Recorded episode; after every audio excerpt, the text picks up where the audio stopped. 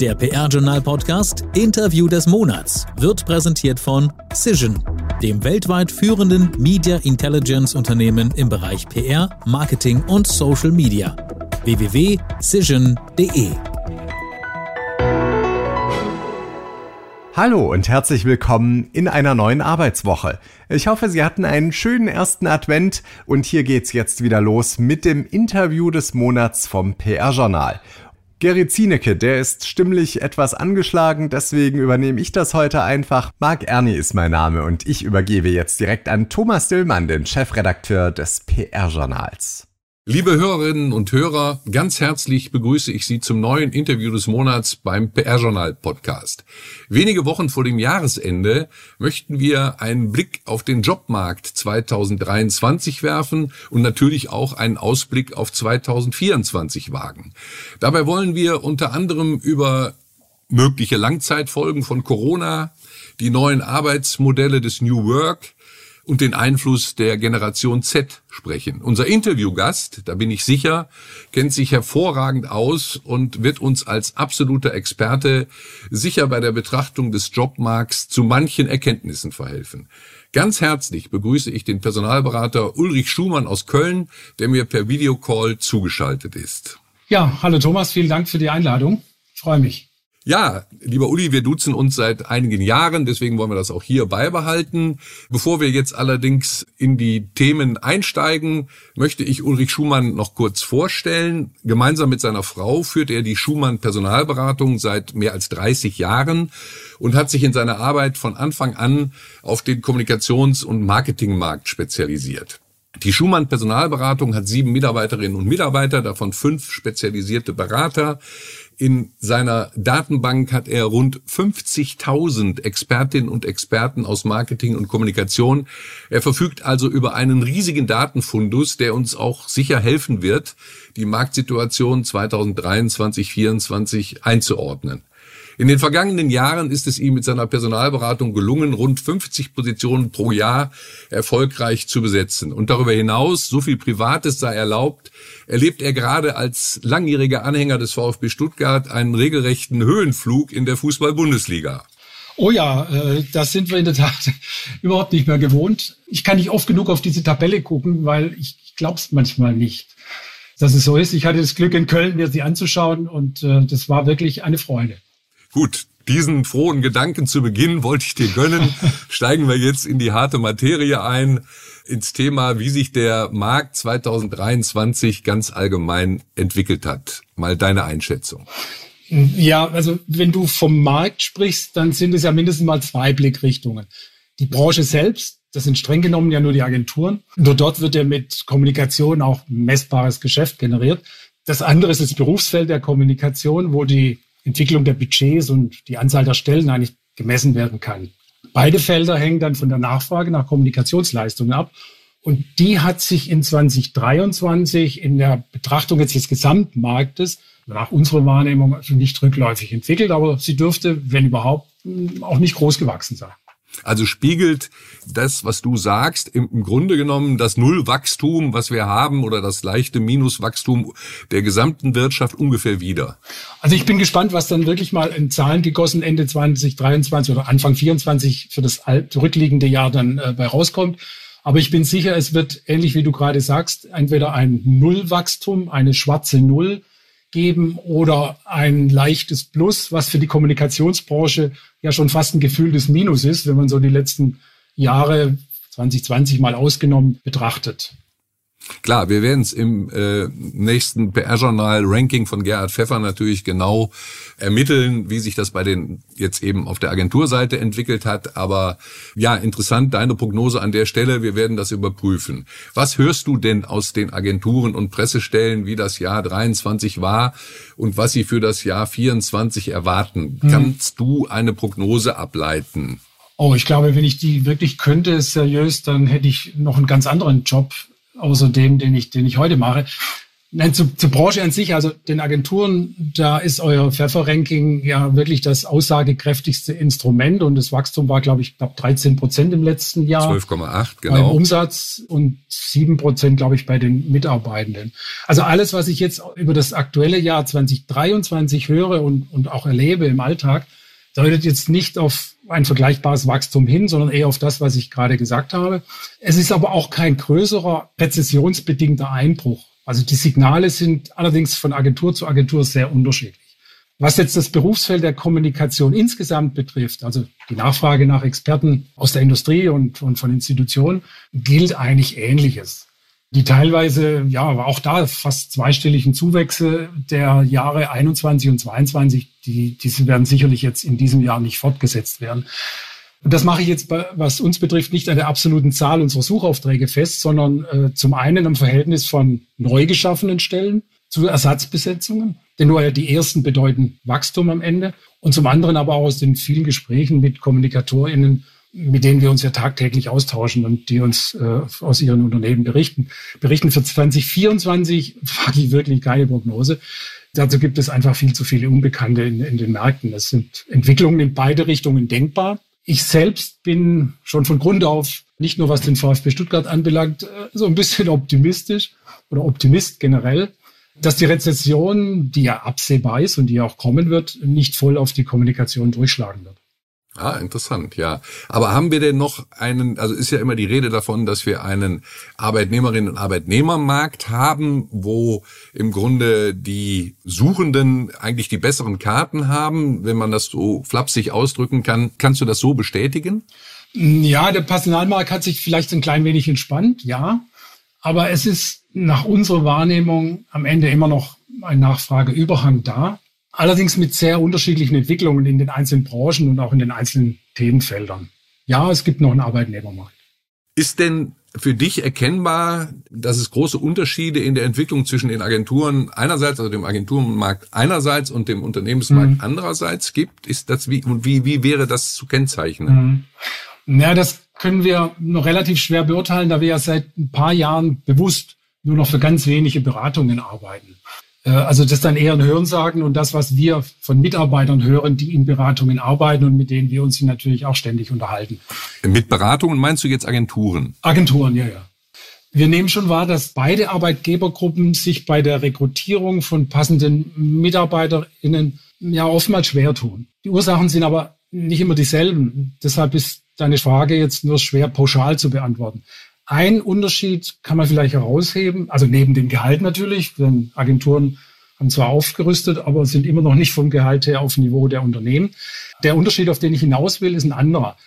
Das ist die Flexibilität. Wenn es um moderne Arbeitsmodelle geht, über die wir uns ja sicher nachher auch nochmal unterhalten werden, die ist bei Agenturen in der Zwischenzeit spürbar höher, als sie in der Breite der Unternehmen der Fall ist, vor allem wenn es keine Startups sind. Und das ist, Fragezeichen, ein entscheidendes Kriterium für die Suchenden? Absolut. Für diejenigen, die eine neue Aufgabe suchen? Absolut. Also wenn wir, vielleicht kommen wir später nochmal auf das Thema, mhm. was sind die Kriterien, wenn heute, wenn Jobs gewechselt werden. Und das hat sich schon deutlich verändert in den letzten Jahren. Und genau dieser Punkt steht zwischenzeitlich im Ranking der Fragen, äh, im Fragekatalog auch von Jobinteressierten ganz weit oben. Okay. Du hast jetzt kurz angedeutet, die Frage will ich jetzt nicht auslassen, möchte noch darauf zurückkommen. Du hast angedeutet, es gibt ein unterschiedliches Gehaltsniveau mhm. Äh, auf Agenturseite und Unternehmensseite. Das ist ja. nicht neu, hast du auch gesagt, aber die Agenturen hätten nachgerüstet. Kannst du denn mal ganz grob, um es vielleicht an dieser Stelle mal konkret zu machen, was zur Gehaltsentwicklung im Einsteiger, im mittleren und im höheren Bereich sagen? Mhm. Ja, die Gehaltsentwicklung ist ja wie in jedem Markt eigentlich ja das Resultat aus Angebot und Nachfrage. Und in dem boomenden Arbeitnehmermarkt, wie wir ihn in den letzten Jahren ja hatten, mit starken Anstiegen, ist es natürlich jetzt nicht mehr ganz so leicht, sein, sein Wunschgehalt so ohne weiteres durchzusetzen. Am ehesten gelingt es noch im, ja, von dir eben skizzierten, grob skizzierten mittleren Bereich. Also das sind so die erfahrenen Experten. Dort gibt es auch die meisten Stellen und dort ist die Not auch gefühlt am größten. Im oberen Bereich, also die Kommunikatoren ist der ersten und bei größeren Unternehmen auch der zweiten Ebene, da stellen wir schon fest, dass bei Neubesetzungen hin und wieder versucht wird, die Stelle also maximal auf dem, auf dem, auf demselben Gehaltsniveau zu besetzen. Gerne aber auch mal mit einer etwas niedrigen Dosierung äh, in den Markt gehen.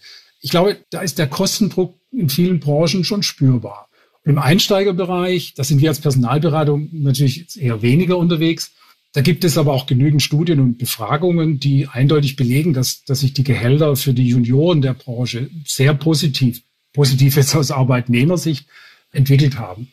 Mhm. Und in Summe, also es geistert ja immer dieser Begriff des Fachkräftemangels durch die Branche, äh, beziehungsweise äh, durch ganz generell mhm. die deutsche Wirtschaft. Ich habe immer ein bisschen Schwierigkeiten, den Fachkräftemangel auch auf die PR und also auch der PR und Kommunikationsszene zuzuordnen, weil ich glaube, in meiner Wahrnehmung, nun bewege ich mich überwiegend in der Branche, dass es da diesen Fachkräftemangel nicht unbedingt gibt. Aber wie siehst du das? Ja, ich habe es vorher schon erwähnt, wir haben noch diesen leichten Arbeitnehmermarkt, äh, obwohl eigentlich viele Kommunikatoren auf dem Markt sind. Also ich kenne nur wenige Unternehmen, wenn sie eine unkritische Reputation haben, das natürlich vorausgesetzt, die über Anzeigen suchen und sich dann über die Quantität von Bewerbungen beklagen. Am Ende sind es dann aber oft nur ganz wenige Bewerbende, die, die als potenziell passend eingestuft werden und die man zu, zu weiteren Gesprächen einlädt. Also die Quantität nützt mir wenig, wenn die Qualität nicht stimmt. Also wichtig in dem Zusammenhang ist vielleicht noch die Qualität. Wenn ich jetzt in dem Zusammenhang Qualität sage, meine ich jetzt die nicht absolut, sondern jetzt nur bezogen auf die Passgenauigkeit im Hinblick jetzt auf eine ganz bestimmte Stelle. Also makroökonomisch, äh, wenn ich es mal so versuchen darf, äh, ausgedrückt heißt es, es gibt Nachfrage, die findet aber auf dem Markt nicht immer das passende Angebot. Das kann jetzt an den Ansprüchen der Nachfragenden, also bei den Arbeitgebern liegen oder aber auch in denen des, des Angebots, also den Kommunikationsexperten. Ich denke, es sind beide Seiten, die in diesem, ich nenne es mal, Gefühl des Mangels, äh, also dazu beitragen, dass es so ist. Nochmal konkret, was heißt das für Arbeitgeber, die Fachkräfte suchen? Naja, es gibt ja wenig Möglichkeiten, das Angebot kurzfristig quantitativ zu verbessern. Das geht ja nur langfristig über äh, Attraktivität des Berufsfeldes, Ausbildung, Qualifikation und so weiter. Deshalb ist es viel, vielversprechender und vielleicht die einzige logische Strategie für alle, die Stellen besetzen wollen, ihre Nachfrage stärker am Angebot zu orientieren. Anders ausgedrückt, also je starrer und je fixierter die Vorstellungen über Person, Qualifikation und Präsenz sind, je stärker ist der Fachkräftemangel natürlich spürbar.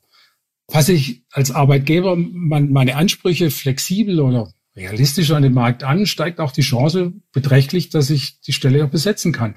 Und das Nadelöhr Fachkräftemangel, das ist nicht weg, aber es wird doch geringer. Und das ist ein wichtiger Faktor, das haben wir vorher schon, schon erwähnt, ist die maximal machbare Flexibilität bei Arbeitszeit, Arbeitsort und so weiter anzubieten. Das vergrößert den Arbeitsmarkt, auf den man Zugriff hat, glaube ich, deutlich nach unserer Wahrnehmung. Rein, rein räumlich. Ja, ja, rein räumlich, also sprich Fortpräsenz, die wir alle kennen, welche Kriterien da maßgebend sind. Ein zweiter ist vielleicht ein noch viel stärker nach vorne gerichteter Blick auch auf zukünftige Potenziale von Bewerbenden und etwas weniger rückwärts gerichtet auf bisherige Expertisen. Also was traue ich einer Person zukünftig zu, auch wenn sie vielleicht in der Vergangenheit noch nicht all das gemacht hat in dem Umfang, den ich mir vorgestellt habe. Das bedeutet überhaupt nicht auf Qualität zu verzichten, was wir immer als Gegenargument an dieser Stelle hören. Man erhöht auch deshalb den äh, Zugriff auf Kandidaten, weil die auch gerne dieses Mehr haben wollen an Verantwortung und so weiter, weil das, was sie vorher haben, das auf gleichem Niveau zu wechseln, ist für kaum jemand attraktiv. Also man will ja reinwachsen in, in, in mehr Aufgaben. Also muss ich mich als Arbeitgeber dem auch stärker öffnen, wenn ich mehr für meinen, für meinen Job interessieren möchte. Also das könnte den Mangel an Fachkräften nochmal verändern und deshalb möchte ich es fast schon differenzieren in einen objektiven Mangel, den es an vielen Stellen auch tatsächlich gibt. Also es fehlen da schlicht einfach geeignete Kandidaten. Ja, es, es fehlt die Flexibilität. Es, ich möchte nicht sagen, dass geeignete Kandidaten fehlen. Es fehlen, fehlen möglicherweise geeignete Kandidaten für genau das, was ich suche. Die berühmte eierlegende Wollmilchsau, die gibt es immer mal, immer mal wieder, wo man dann jemand sucht, der ja schon alles irgendwie schon mal gemacht hat und das alles in einem, in einer Ausprägung, die ja in der Kombination so vielleicht auf dem Markt, wenn überhaupt, nur in, in, in rudimentärem Umfang vorhanden ist. Also es gibt nicht so viele, die zwei globale Change-Projekte oder drei existenzielle Krisen kommunikativ gemanagt haben, die was von Marke und Kampagnen verstehen, am besten noch in der eigenen Branche, die alle Social-Media-Kanäle beherrschen, die Events organisieren können, die strategisch und operativ unterwegs sind. Die CEO mit Content glücklich machen und, und, und, und die auch noch vier Tage pro Woche, pro Woche in der Region vor Ort sein wollen. Also wenn ich das alles fordere, dann ist der Fachkräftemangel absolut spürbar.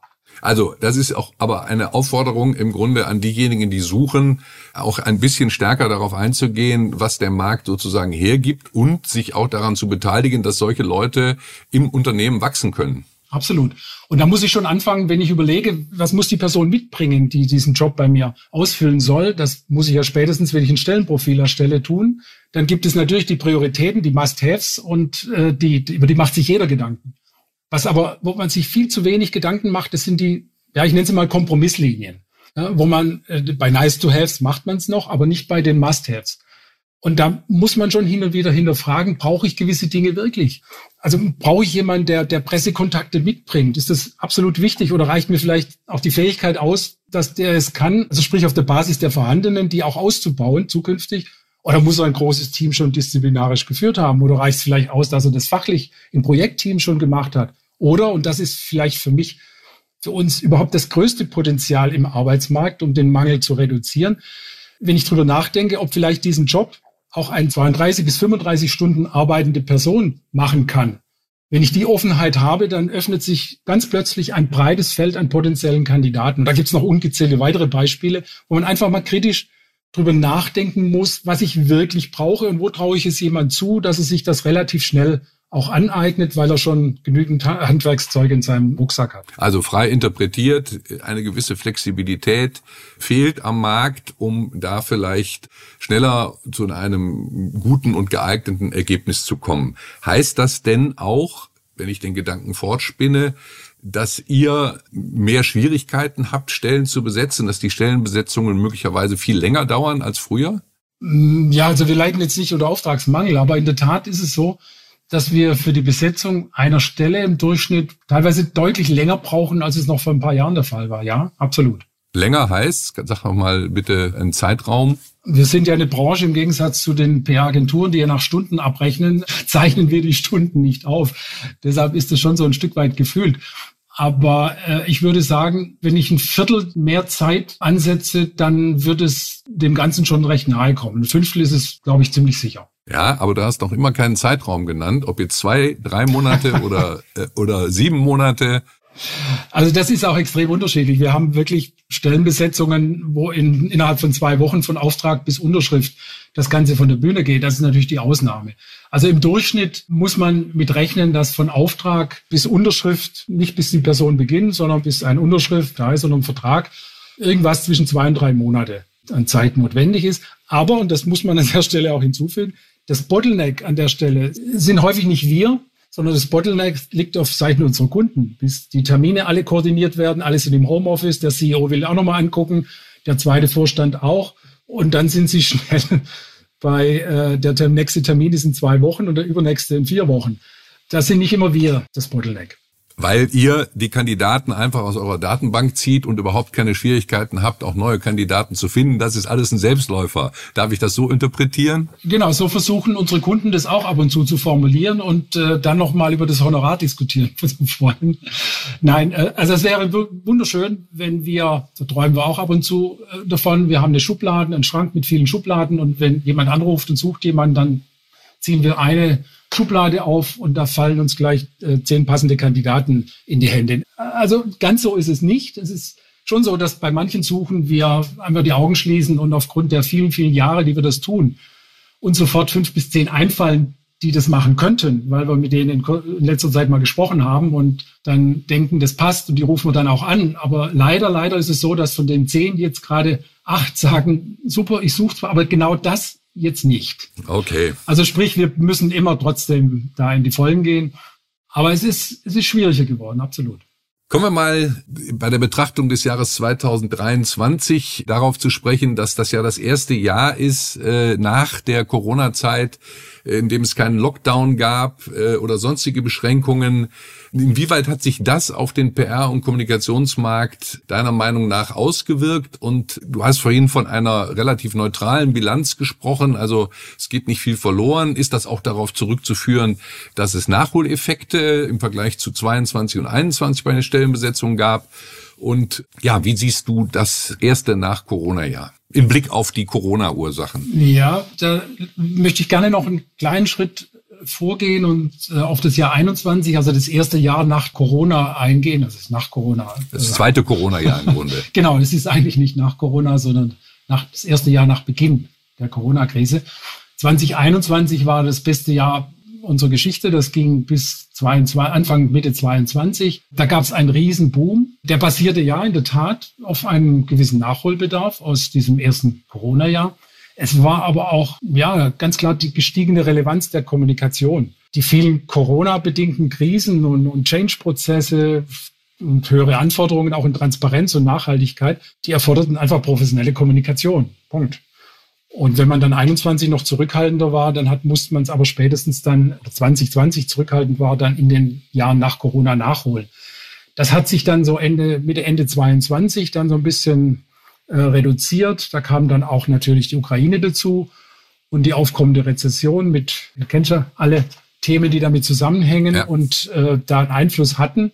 Diese Krisen waren natürlich nicht ohne Einfluss jetzt auf den, wir nehmen sie als Personalmarkt wahr, so dass der nicht der Nachholeffekt ja, abgearbeitet war. Im Vordergrund standen die Unsicherheiten und das hat schon jetzt in 23 zu einer gewissen Zurückhaltung geführt. Ja, obwohl aber die allgemeine Weltlage und die Konjunktur in den letzten Monaten nicht unbedingt günstiger geworden ist. Im Gegenteil, hat sich jetzt die Nachfrage wieder, wieder leicht verbessert. Du fragst mich jetzt wahrscheinlich nach dem Grund. Äh, ich, Jahresendfieber. Ja, wahrscheinlich. Jetzt werden die Budgets noch rausgehauen. es, sind sehr unterschiedliche Gründe. Also wir können es jetzt nicht an Grund A oder B festmachen, jetzt nach unserer Wahrnehmung. Aber es ist immer gegen Jahresende nochmal ein kleiner Hype, mal größer, mal kleiner, erkennbar, spürbar wenn dann die Kündigungen zum Jahresende wirksam werden und man auch schnell im alten Jahr die Besetzung hinbekommen möchte.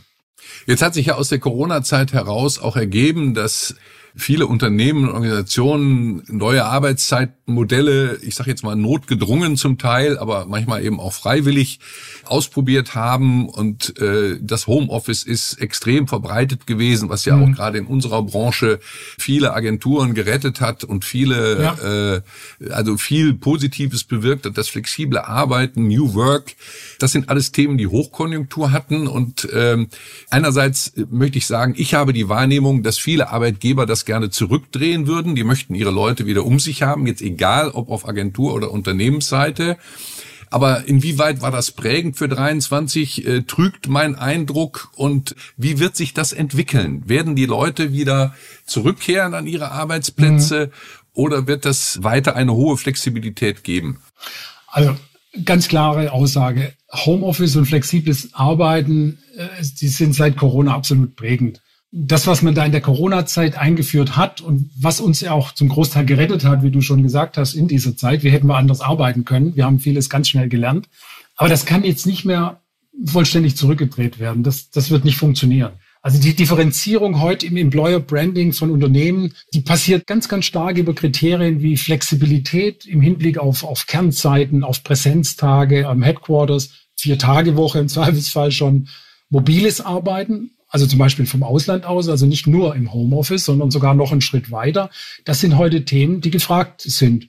Und es gibt in der Tat äh, vereinzelt schon Kommunikationschefs, aber auch CEOs, die versuchen, nach und nach ihr Team wieder stärker in die Büros zurückzuholen. Das stellen wir auch fest. Aber auch da sind es immer auch, wie auch immer geartete hybride Lösungen. Das funktioniert aber auch, wenn überhaupt, nur in Metropolregionen. Wer, wer seine Zentrale irgendwo auf dem Land hat, der wird das nur ganz schwer durchsetzen können, wenn er wirklich Wert auf, auf gute Arbeitskräfte legt.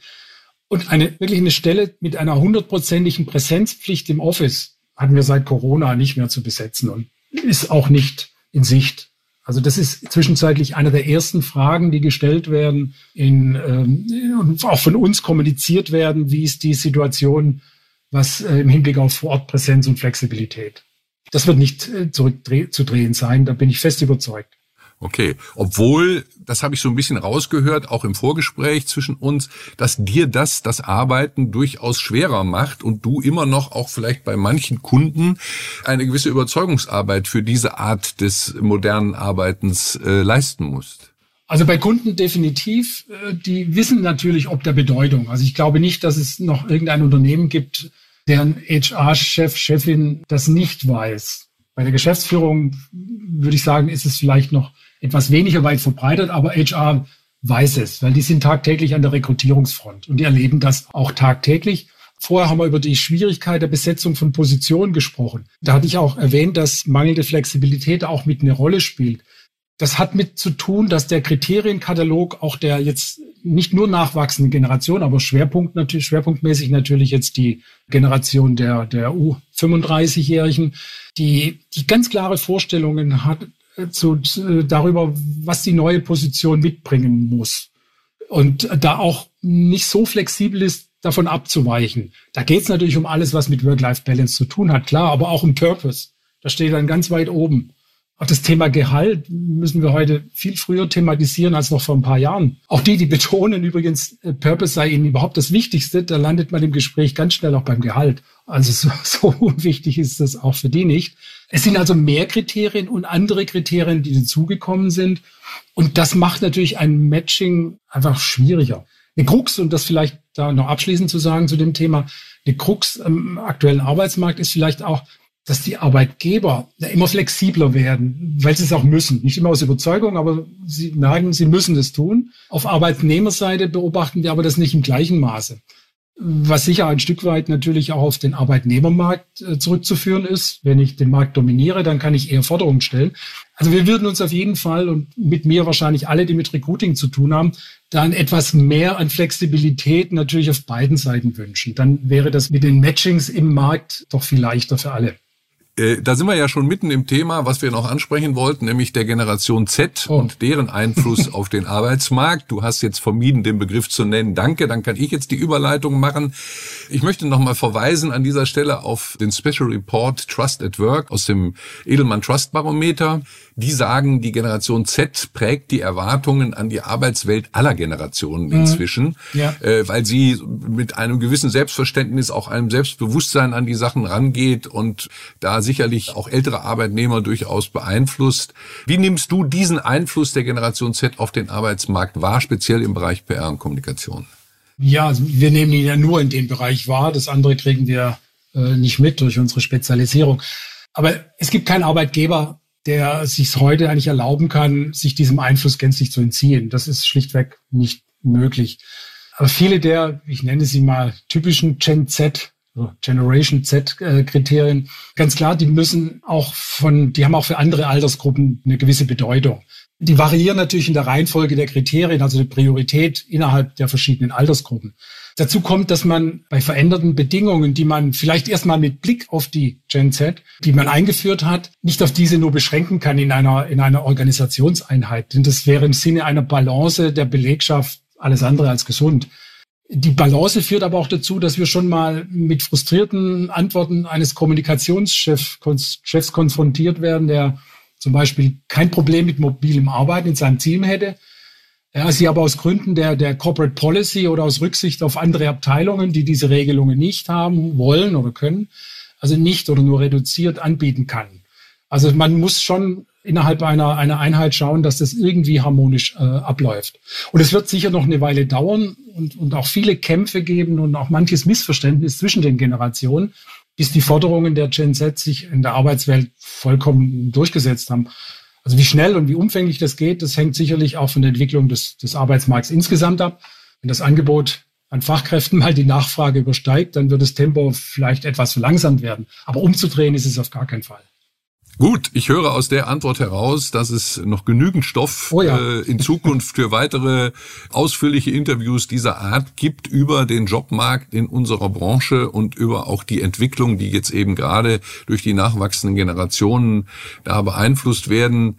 Ich denke, wir werden da zu gegebener Zeit nochmal drauf zurückkommen. An dieser Stelle möchte ich dir herzlich danken für, ja, muss man ja nahezu sagen, einen Parforce-Ritt durch äh, das Thema Jobmarkt mit vorsichtigen vorsichtigen Ausblicken ins neue Jahr hinein und den Eigenheiten sagen wir mal, die der Markt neu hinzugewonnen hat durch New Work Modelle und eben durch, wie gesagt, die neuen Generationen, die nachwachsen. Lieber Uli Schumann, ich danke dir sehr für dieses Interview und ich freue mich aufs Wiederhören in Bälde. Ja, vielen Dank auch dir. Es war spannend. Bis bald. Tschüss.